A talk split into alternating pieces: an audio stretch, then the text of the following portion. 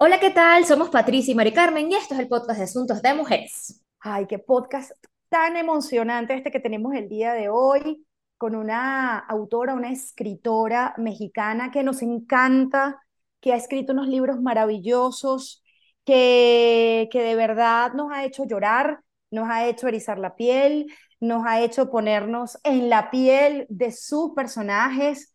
Eh, de verdad que es un verdadero honor y placer hacer y tener esta conversación el día de hoy, ¿verdad, Pat? Además, su libro Ceniza en la Boca es el número uno, está en el tope de la lista de los libros que más nos gustaron este año. Bienvenida a Asuntos de Mujeres, Brenda Navarro.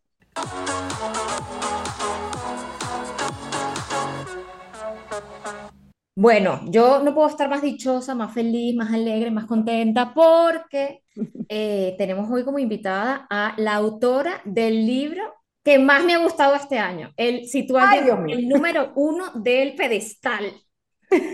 Bienvenida Brenda Navarro a Asuntos de Mujeres. Nada, muchas gracias por la invitación. Qué bueno que lo hemos logrado.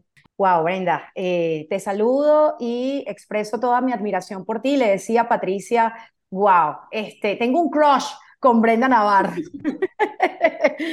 la admiro mucho, me gusta su manera de escribir, porque además eh, hay una forma en la que están escritos tus textos, no solamente el de tu último libro, sino pues están escritos como que es un solo párrafo, es un caudal, están metidos allí los diálogos, las explicaciones, los momentos, las escenas. Cuéntame cómo construyes tú esta forma de escribir, Brenda.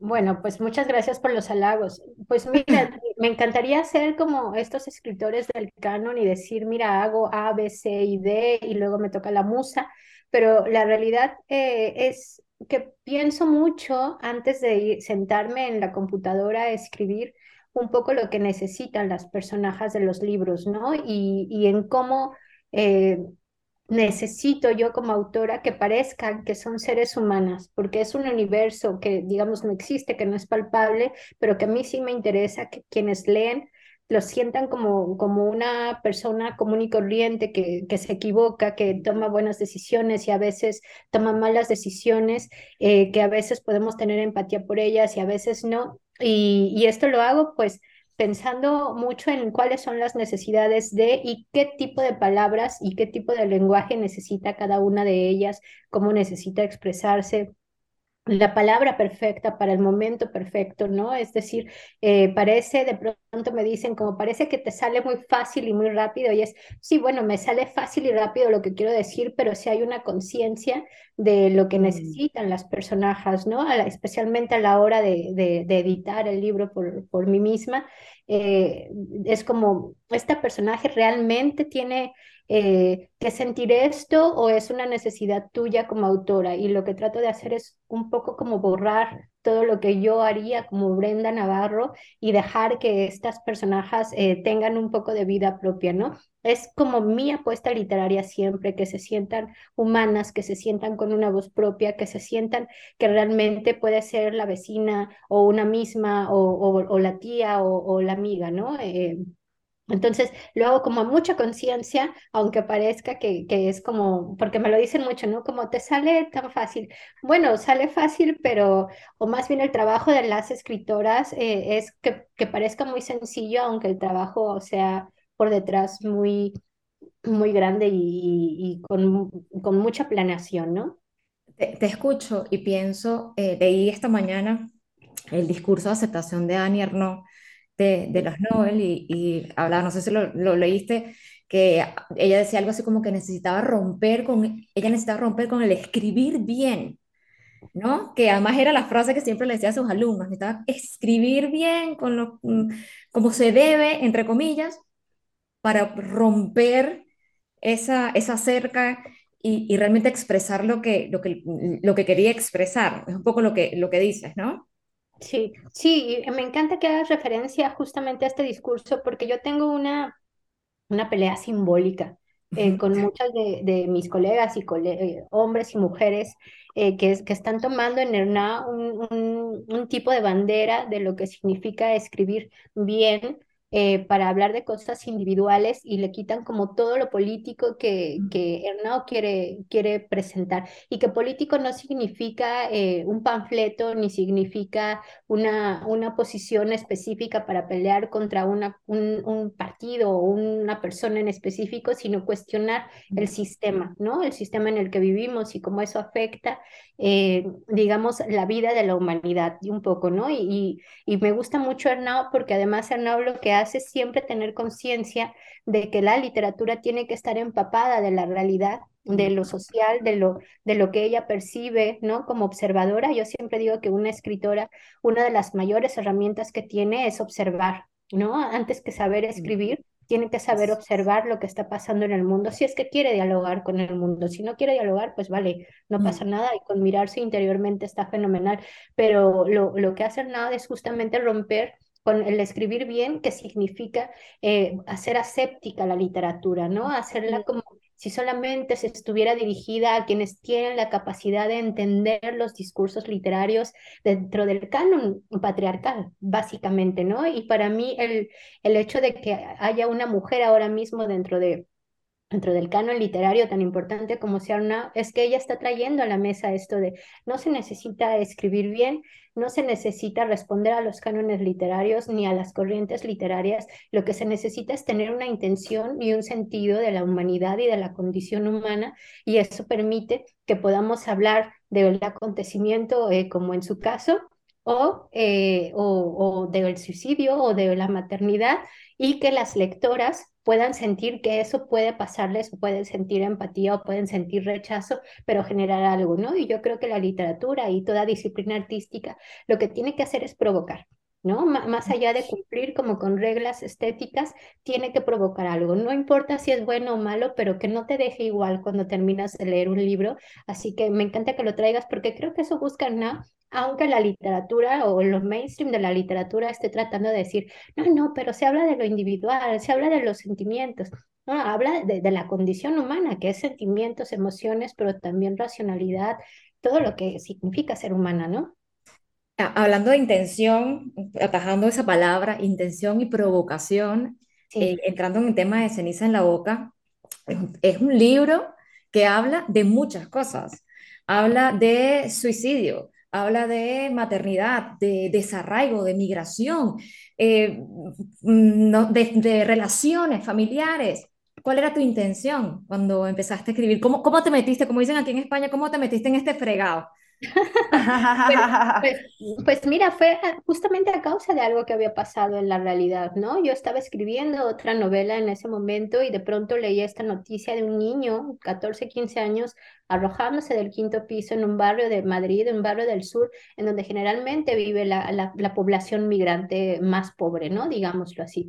Eh, y y eso me, justo me provocó una cosa de no poder seguir adelante con digamos, con lo que yo estaba haciendo literariamente porque no, no dejaba de, de rondarme, ¿no? ¿Qué pasa con un adolescente que quiere, que quiere terminar con la vida? Y de pronto era como, ¿qué vida? ¿No? ¿Qué condiciones de vida? ¿Qué condiciones emocionales? ¿Qué recursos podía tener una persona de 14, 15 años para poder comunicarse con el otro? Y de pronto me di cuenta que era una cosa universal, ¿no? O sea, lo- lo- por supuesto lo viven de forma más eh, como con más intención, no, intención, no, intensidad, la adolescencia, porque están encontrando en el mundo, pero también nosotras podemos tener 40 50 años y siempre vamos a tener esta necesidad de sentir que tenemos gente alrededor, gente que nos quiere, necesitamos afecto, redes sociales, etcétera.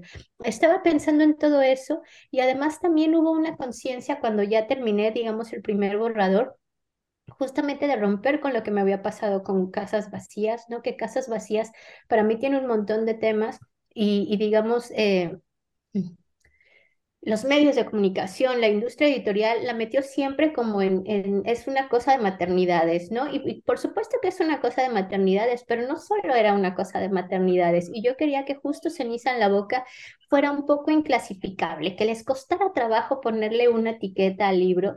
Que, que, que dijeran, bueno, habla de migración, bueno, pero de suicidio, bueno, pero de cuidados, pero de familia, que les costara trabajo justamente para provocar un poco, ¿no? Como para que dejen de etiquetarnos, porque no sé si ustedes lo notan, pero cuando es especialmente literatura de mujeres, siempre tiene un apellido, ¿no? No es un Sí. libro. Es literatura feminista, literatura femenina, romántica, erótica, latinoamericana, salvaje, siempre tiene una etiqueta. Y yo tenía como ganas de provocar, eh, a ver, clasifícame el libro, ¿no? Y, y, cuesta trabajo clasificarlo y es como, como una apuesta personal a no hay que clasificar las historias porque creo que eh, incluso nuestras vidas personales es como si nos dijeran, bueno, tu vida se trata de, pues, de una migrante en Madrid. Es como, no, y todo lo demás, ¿no? Y mi parte erótica, y mi parte eh, de, de, madre, y mi parte profesional, y mi parte que quiere ir al ocio y disfrutar. Es como entender que hay una complejidad humana, ¿no? y que de eso va la literatura para mí.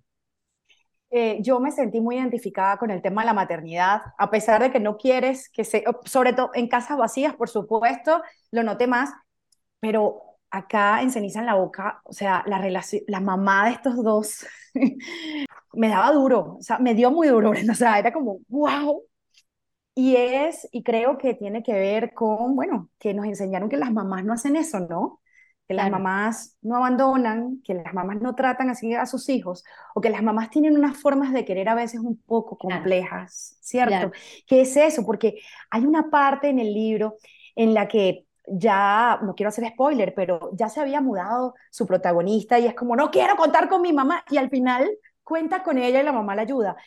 Cuéntanos un poco a pesar de que no quieres que te clasifiquen y te identifiquen como un libro de maternidades, como libros de maternidades, Cuéntanos un poco esa relación tuya con mostrar esas maternidades tan duras, ¿no?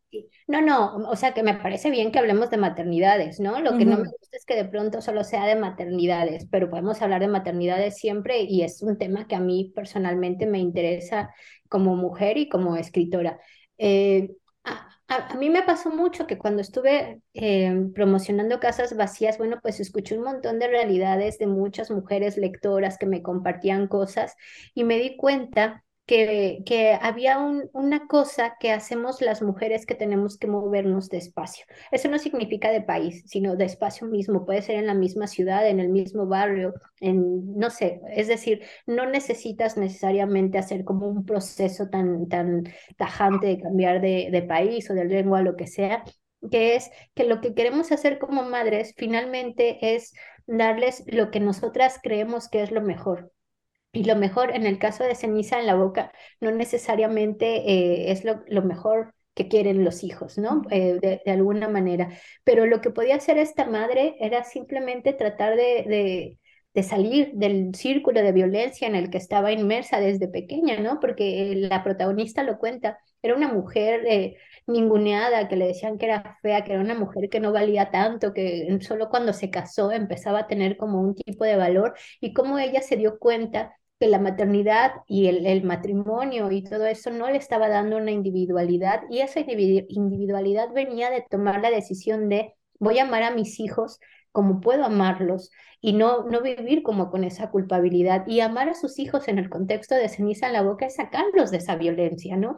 No le sale la mejor manera, ¿no? Pero ella lo intentó. Yo creo que todas las madres eh, nos están diciendo todo el tiempo, pudiste hacerlo mejor, pudiste hacerlo mejor. Y yo sí creo que hay que tomar la maternidad un poco como esta madre, ¿no? Como es lo que tengo, no puedo dar más, no está en mis manos. Eh, se implica lo que se vive alrededor, se implica lo que sucede en el colegio, lo que sucede cuando hay un padre o no, cuando hay redes sociales al lado, no todo es responsabilidad de la madre y, sentir como que a pesar de todas estas cosas que nos dicen que tienen que ser una madre, tenemos que pelear un poco por nuestra individualidad, ¿no? Y, lo que trato de, dejar ahí como un poco de guiño, no voy a hacer spoiler, es que ella realmente encuentra un hogar ella realmente encuentra un espacio en el que se siente segura, querida, eh, que va a vivir un duelo y, que le cuesta trabajo relacionarse con sus hijos, pero ¿a qué mamá no le cuesta trabajo, no? O sea, solamente una madre que no es sincera consigo misma, dice, no, lo estoy pasando fenomenal y lo estoy haciendo muy bien, y en realidad nunca lo hacemos bien. Ya lo dicen los psicoanalistas, ¿no? Siempre vamos a ir a decir, pues lo que me hizo mi madre o mi padre me está afectando en mis cosas de adultos. Entonces, si ya vamos a tener ese peso, mínimo vivamos un poco nuestra propia vida, ¿no? Em, atajando una palabra que acabas de decir, que es violencia, que me parece que está presente en, en el libro de diferentes maneras bien dices que ellas emigran tratando de salir de la espiral de, violencia, pero llegan a España y se consiguen con, con una violencia diferente, porque la violencia parece como transversal, como estructural, ¿no? Eh, cuéntame un poquito cómo es tu, no tu relación con la violencia en general, sino en el libro, la relación que tienes con la violencia. Sí, bueno, yo diría que sí, como en general, yo he aprendido que además quienes vivimos o hemos estado en países latinoamericanos sabemos que es parte de nuestra vida, ¿no? O sea, que hemos tenido que aprender a lidiar con ello, queramos o no. Y lo que yo encontré y quise transmitir en el libro es que en, en Europa o en, en, en países que se consideran del primer mundo hay un tipo de violencia velada, pero que sigue existiendo, ¿no? O sea, yo acabo de leer ayer la noticia en, en Madrid de cómo un hombre dejó morir a su, a su pareja en el piso ¿no? Por cinco días y que, es decir, la violencia está en todos lados y lo que pasa es que nos hacen creer que hay como los buenos y los malos, eh, los que pueden tener una estabilidad y los que no, y de lo con lo que te enfrentas cuando estás en los lugares seguros es que en realidad de lo, lo que pasa es que no se habla de esa violencia, ¿no?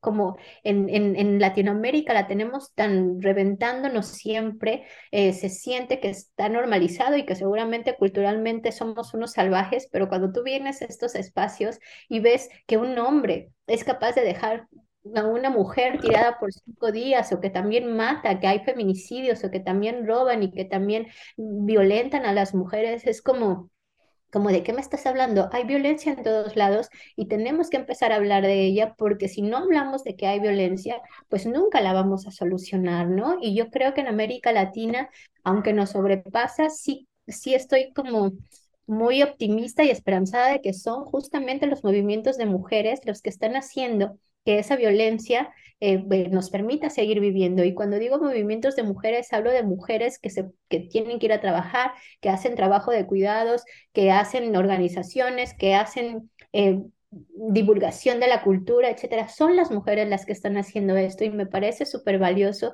y en Europa tenemos que tener esta conversación, ¿no? Porque eh, las mujeres en Europa están acostumbradas a tener estado de bienestar, se aferran al estado de bienestar, pero el estado de bienestar es patriarcal y está violentando y entonces un día se van a ver en el espejo que, tenemos nosotras y afortunadamente nosotras les diremos, pero hay un montón de oportunidades.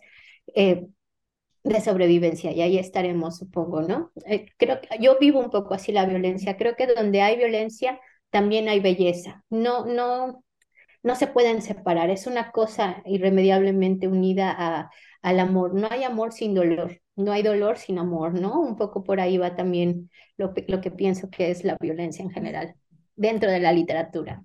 Algo inherente a esto es la mujer cuidadora, ¿no? La mujer cuidadora que cuida desde chiquita, que cuida desde que es adolescente y no sabe ser mamá, obviamente, pero le toca ser mamá. La mujer que le toca cuidar a personas que no son su familia. Y allí también eh, vemos en tu libro violencia, este tipo de violencia que es la violencia normalizada de cómo se trata, por ejemplo, a las señoras del servicio doméstico. Este, y es algo que no sucede como la interna en Madrid o en Barcelona. Sucede acá, yo vivo en Colombia y, es tan común, es, es tan sorprendente lo que sucede con las señoras de servicio que son tratadas como seres ni siquiera seres humanos, como, como, como, cosas de segun, como cosas de segunda, como que no tienen derecho a comer la misma comida, sentarse en el mismo mueble, etcétera, etcétera. Háblanos un poco de eso que tú ves con respecto a, estas, a, a la mujer como mujer igual cuidadora y el tema del, del servicio doméstico. Sí, pues es, es, lo dicen muchos economistas, ¿no? O sea, es la esclavitud del siglo XX y del siglo XXI que venimos arrastrando desde hace mucho tiempo y que pasa específicamente en España y en América Latina. Pasa, por supuesto, en otros espacios, ¿no? Pero digamos, lo que yo plasmo en, en ceniza en la boca es una cosa que, que, traemos arrastrando de quienes son, quienes nacieron para cuidar y son la gente que no tiene dinero y quienes nacieron para ser cuidados y exigen cuidados, ¿no? Y además exigen este, como este contrato implícito de yo te doy dinero, el que creo yo que además es lo que vale tu trabajo, pero te voy a dar un desprecio para que sepas que aunque digan que son como la familia, que nunca vas a ser como nosotros, que nunca vas a ser realmente de la familia y que aunque tú te encariñes con nosotros porque te vamos a tratar bien a veces y porque vas a tener cariño a las personas que estás cuidando, que generalmente son justamente las personas más vulnerables, las personas mayores o la infancia, aunque tú te encariñes, aunque ellos se encariñen contigo, acuérdate que te estamos pagando y que no eres igual a nosotros. Y yo sí creo que es una de las situaciones más perversas que existe en el mundo, ¿no? O sea, ¿cómo le puedes pedir a una persona que pone su cuerpo, sus emociones, todo su esfuerzo para que alguien eh, siga viviendo? Eh, digamos, por sobre su propia subsistencia y además decirle, tienes que quitar toda tu humanización porque no te estamos viendo como humanidad. Para mí es como, como el verdadero fracaso de, de, la civilización como la vemos actualmente, ¿no? Porque en realidad los trabajos de cuidados, los trabajos domésticos siguen haciéndolos las mujeres en, en pequeña o cierta medida. Eh, y estos trabajos domésticos y de cuidado son los que están sosteniendo a los hombres que salen y nos hablan en la televisión y nos dicen que se van a reunir para hacer que el cambio climático, qué sé yo, para hacer que ya no haya guerras, cuando son ellos los que la provocan. Y esto lo aprendí dentro de la literatura, como para no salirnos de ahí, de Agota Cristo, ¿no? En su libro El Gran, el gran, ay, el gran Cuaderno, cuando habla un tipo que fue a la guerra y que de pronto un personaje le dice, pero ¿de qué me estás hablando, no? Que ustedes son héroes, pero si nosotros somos las que cuidamos a estos, a estos héroes que vienen eh, amputados, nosotras somos las que hemos sobrevivido a las hambrunas, nosotras somos las que hemos sostenido a estas ciudades, pues cuando, como cuando entendí un poco como es verdad, ¿no? Es, es verdad y no necesitamos dar un discurso ni económico con cifras, ni con gráficos, ni, ni, ni dentro de los términos, digamos, de gobierno, basta con decirlo dentro de la literatura para que se nos meta más hondo, ¿no? Yo, yo lo viví con Agota Cristo, yo sé que no soy Agota Cristo, pero bueno, hice mi esfuerzo en, en, en ceniza en la boca para decir... Brenda Navarro. yo soy Brenda Navarro y les quiero decir que esto nos está doliendo un montón y que está haciendo que muchas mujeres pues no tengan una vida propia por cuidar, ¿no? Y eso es súper doloroso porque además hay esta perversión de los afectos. ¿Cómo puedes dejar de no tener aprecio a alguien que ves todos los días? Es súper doloroso eso, ¿no? Eh, esto se lo conté eh, a Brenda el día que la conocí, la conocí en una, una librería aquí en Madrid. Yo, ¿verdad? A mí me había encantado Casas Vacías y había precomprado ceniza en la boca para que se me cargara inmediatamente en el, en el Kindle cuando saliera. Yo estaba en Barcelona y me vine para, tenía un viaje en Madrid en tren. Y dije, ah, bueno, perfecto, se me cargó, voy a leer las tres horas que dura el, el, el tren de, de, Barcelona a Madrid. Y recuerdo que se me salían las lágrimas así leyendo. Y el chico que yo tenía al lado eh, se volteaba, estaba volteado completamente viéndome, con los ojos así como dos huevos fritos, porque, no, porque yo me quitaba la mascarilla y me limpiaba las lágrimas así, porque no entendía nada, ¿no? Porque bueno, el libro, como ya les contamos, habla de muchas cosas, pero yo como mujer eh, migrante en España, eh, me, me, tocó especialmente, y yo quiero, hay una frase que quiero eh, contar que, que, me afectó particularmente y a partir de ella quiero que hablemos un poco sobre el tema del desarraigo. La frase dice así, yo entendí a Diego, desde que llegamos a España estábamos como amputados, pero sin diagnóstico, como que nos faltaba algo, pero todos lo negaban. Faltarnos algo, al contrario, si lo habíamos conseguido todo, casa, papeles, mamá, ¿qué nos podían amputar? Pues México, pensaba yo. Nos amputan México, pero no México como país, sino como lo que dicen que es saudade. Te da saudade, te enfermas te mueres un poco. Se me paran los pelos, lo vuelvo a leer y se me vuelven a parar los pelos. De verdad. Eh, qué importante hablar sobre el desarrollo, hablar sobre este tema. Y yo, lo, y, yo lo digo desde que yo emigré hace 10 años con todos los privilegios de los que soy completamente consciente. Mi situación no es como la que vivió la protagonista de tu, libro, de tu libro, ni cerca, por suerte, pero soy consciente de que muchas personas pasan por esto, ¿no? Sin embargo, el desarraigo lo tengo, lo vivo todos los días de mi vida, ¿no? Esa, esa sensación de que no sabes, como dice la canción, no soy de aquí ni soy de allá, no te hallas. Eh, háblame un poquito de esa relación tuya, que eres migrante también, sobre el desarraigo.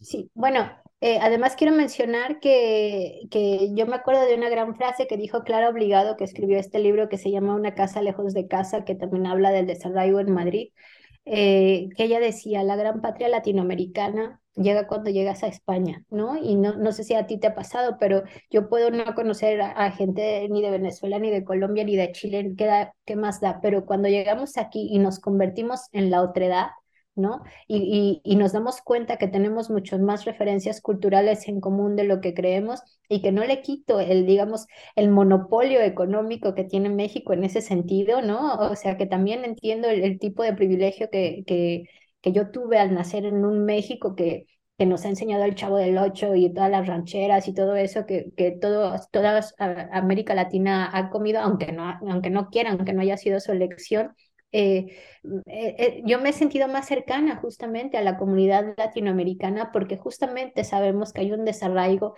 que aquí no se puede entender, ¿no? Porque para ellos esto de ser expatriados tiene que ver más como con una cosa de dejar de pertenecer a las familias tradicionales del estado de bienestar, de la clase media, en donde su mayor dolor es no poder tener una hipoteca, en donde su mayor dolor es no poder salir todos los años de vacaciones. Y nosotros como comunidad latinoamericana, aunque seamos muy privilegiadas, yo también lo soy, ¿no? Mi migración también fue muy privilegiada sí que sabemos que, que, lo peor no es irte de vacaciones, que lo, que lo peor es cuando no tienes a tu gente al lado, que no tienes a tu infancia, lo que significa el, comer algo que te recuerda cuando eras niña y, y que lo puedes tener en, en, un supermercado o en un mercadito, ¿no?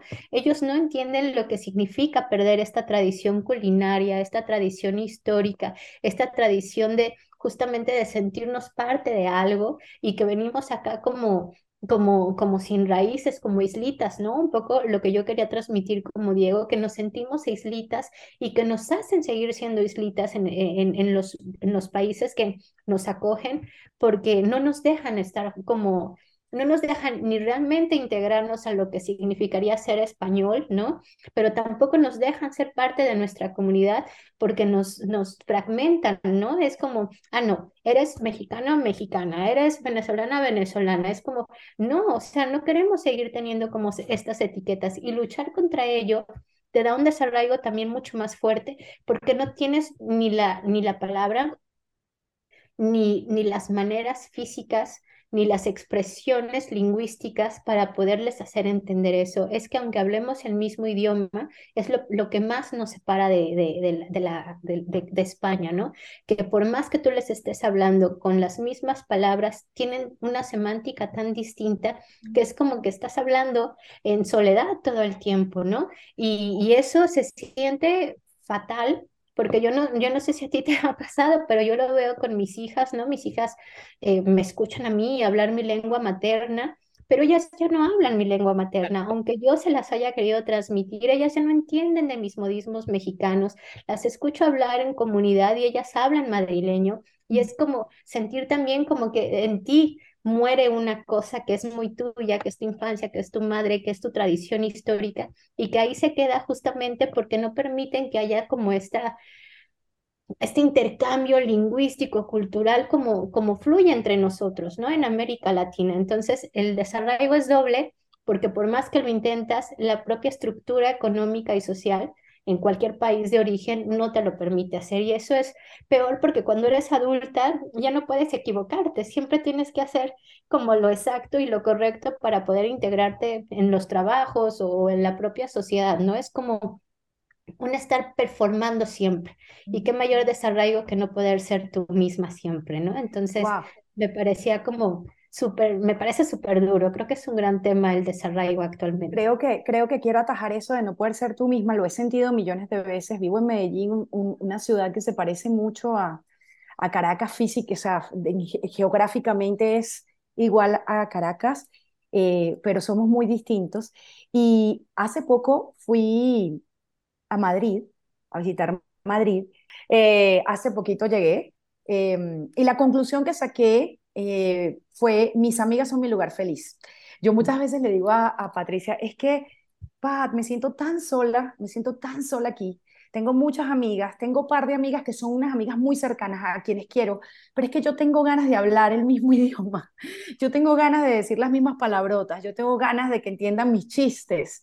Yo extraño eso y la soledad es inmensa. Entonces también digo, bueno, me estoy dando mucha mala vida, porque uno en cada país eh, a donde va consigue gente nueva, maravillosa, que te tiende la mano, pero es que no es lo mismo, no es lo mismo, por eso a veces digo, es que tus donde están tus amigas, no importa dónde, no importa dónde, ese es el lugar feliz, ¿no? O tu familia o tus afectos.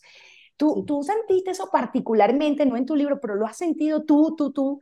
Porque ya lo dijiste como madre, pero lo has sentido con tus amigas, con tus familiares Oh, allí. claro que sí. De, de hecho, es, es un gran problema porque yo llevo casi ocho años viviendo acá, en Madrid, cuatro años.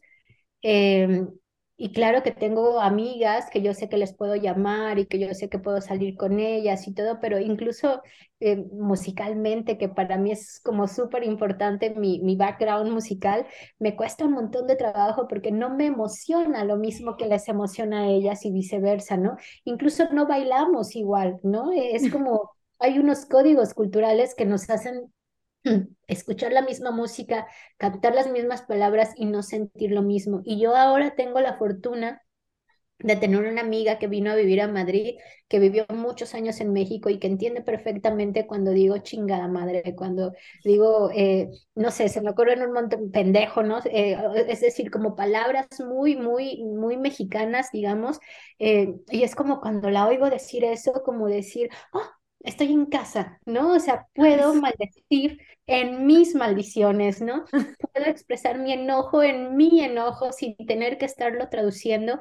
Y yo me acuerdo que lo dije, por fin me siento en casa y uf, bueno, fue, o sea, la ofensa más grande que pude haber hecho, porque claro, todas las amigas de acá de, ah, pues qué mal que no te hicimos sentir en casa, ¿no? Es esto, no, no poder eh, transmitir que no significa que no podemos querer a otras personas, que no podamos relacionarlos con, con, más, con, con más gente y con gente nueva, sino que hay cosas que nos unen, ¿no? Y vuelvo un poco como a las lenguas maternas, lo que nos han transmitido nuestras madres, nuestras abuelas, nuestra música, que no se puede comparar, o sea yo puedo cantar rancheras aquí, pero no es lo mismo, ¿no? Y yo puedo entender, tratar de entender el flamenco porque mi pareja es sevillano y de todos modos yo sé que no tengo el duende que se necesita, ¿no? Y eso es como algo totalmente irreconciliable y que no vamos a poder recuperar nunca, aunque lo estudiemos y lo aprendamos. No, no se va a poder. Sí, claro que lo vivo, lo vivo casi siempre, todos los días, de hecho, Mira, Brenda, con me, mis me hijas. llamas, me llamas y salimos y nosotros bailamos y cantamos en el mismo idioma, te lo juro, Perfecto. te lo Saca un tiempito, Brenda, saca un tiempito, por Ay, sí, por favor. favor, por favor, necesito tiempo, sí, sí. Mira, Brenda, sabes que nosotros además de Asuntos de Mujeres tenemos una comunidad muy grande de mujeres que escriben, que aman escribir. Tenemos un club de escritoras. ¿Qué consejos les podrías dar a ellas?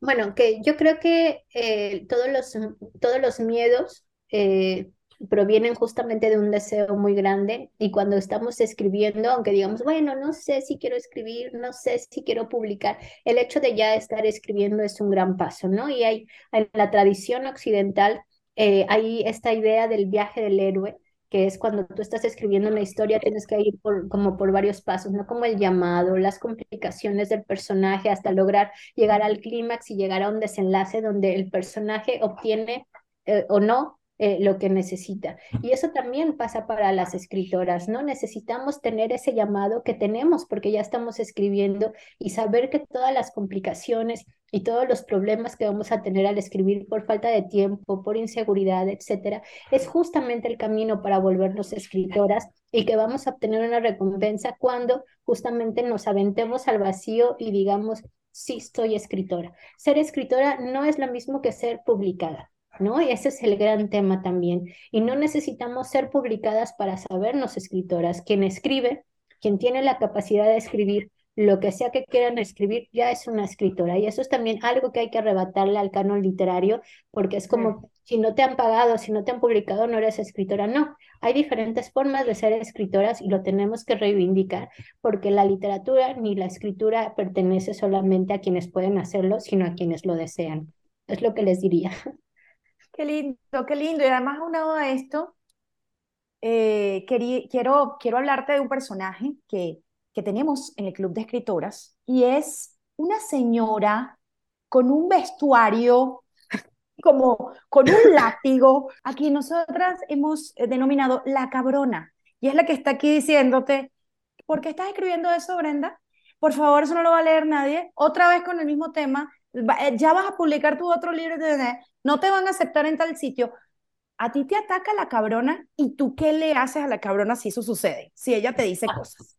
Bueno, mira, probablemente ahora no, seguramente en el pasado sí, pero en el momento en el que yo me aventé justo a este vacío de decir, si soy escritora, ¿no? Fue justo cuando me empezaron a suceder cosas como escritora, ¿no? O sea, en el momento en el que lancé Casas Vacías a, online y de pronto todo el mundo lo estaba eh, recomendando en los círculos de lectura y luego se publicó y luego estoy hablando con ustedes. Es decir, eh, de pronto me volví esa cabrona misma, ¿no? Eh, y es decir, ya no hay como esa cabrona detrás de mí, sino que soy yo esa cabrona diciendo, no lo estás haciendo bien, pero no porque no lo esté haciendo bien, sino porque quiero hacerlo mejor, ¿no? Entonces, yo lo digo en mi, en mi vida personal, entre ser la pendeja o la cabrona, siempre voy a ser la cabrona. Ya estoy en una edad en mi vida en la que prefiero ser la cabrona a ser la pendeja. Y me lo digo todo el tiempo porque, Amén.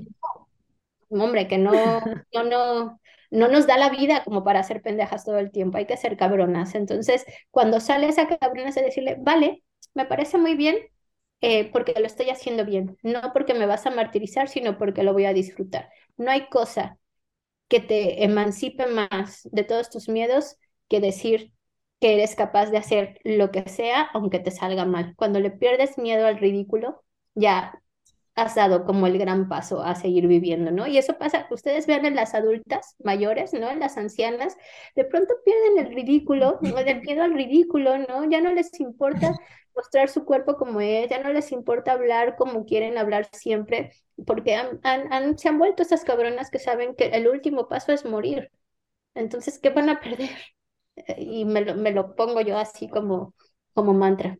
No, no puedo encontrar un mejor cierre para esta entrevista, Brenda. Muchísimas gracias por estar con nosotras este ratito. Ya saben, ceniza en la boca. ¿Dónde puede conseguir la gente ceniza en la boca que van a ir corriendo ya a comprarlo? Sí, bueno, pues lo pueden encontrar, en, según yo, en todas las librerías. mi pareja ahora mismo está en Colombia y me decía que estaba agotado, pero hay que pedirlo más. Eh, pero en todas las librerías de América Latina debería de estar. En Madrid también está, bueno, eh, debería de estar incluso en, en, las plataformas que tanto odiamos, pero ahí está también, ¿no? Se supone que está en todos lados. Y si no está, pues que lo pidan porque porque debería de estar. Brenda, de verdad, gracias. Nada, nada, muchas gracias. Les, agradezco mucho la entrevista y estamos en contacto.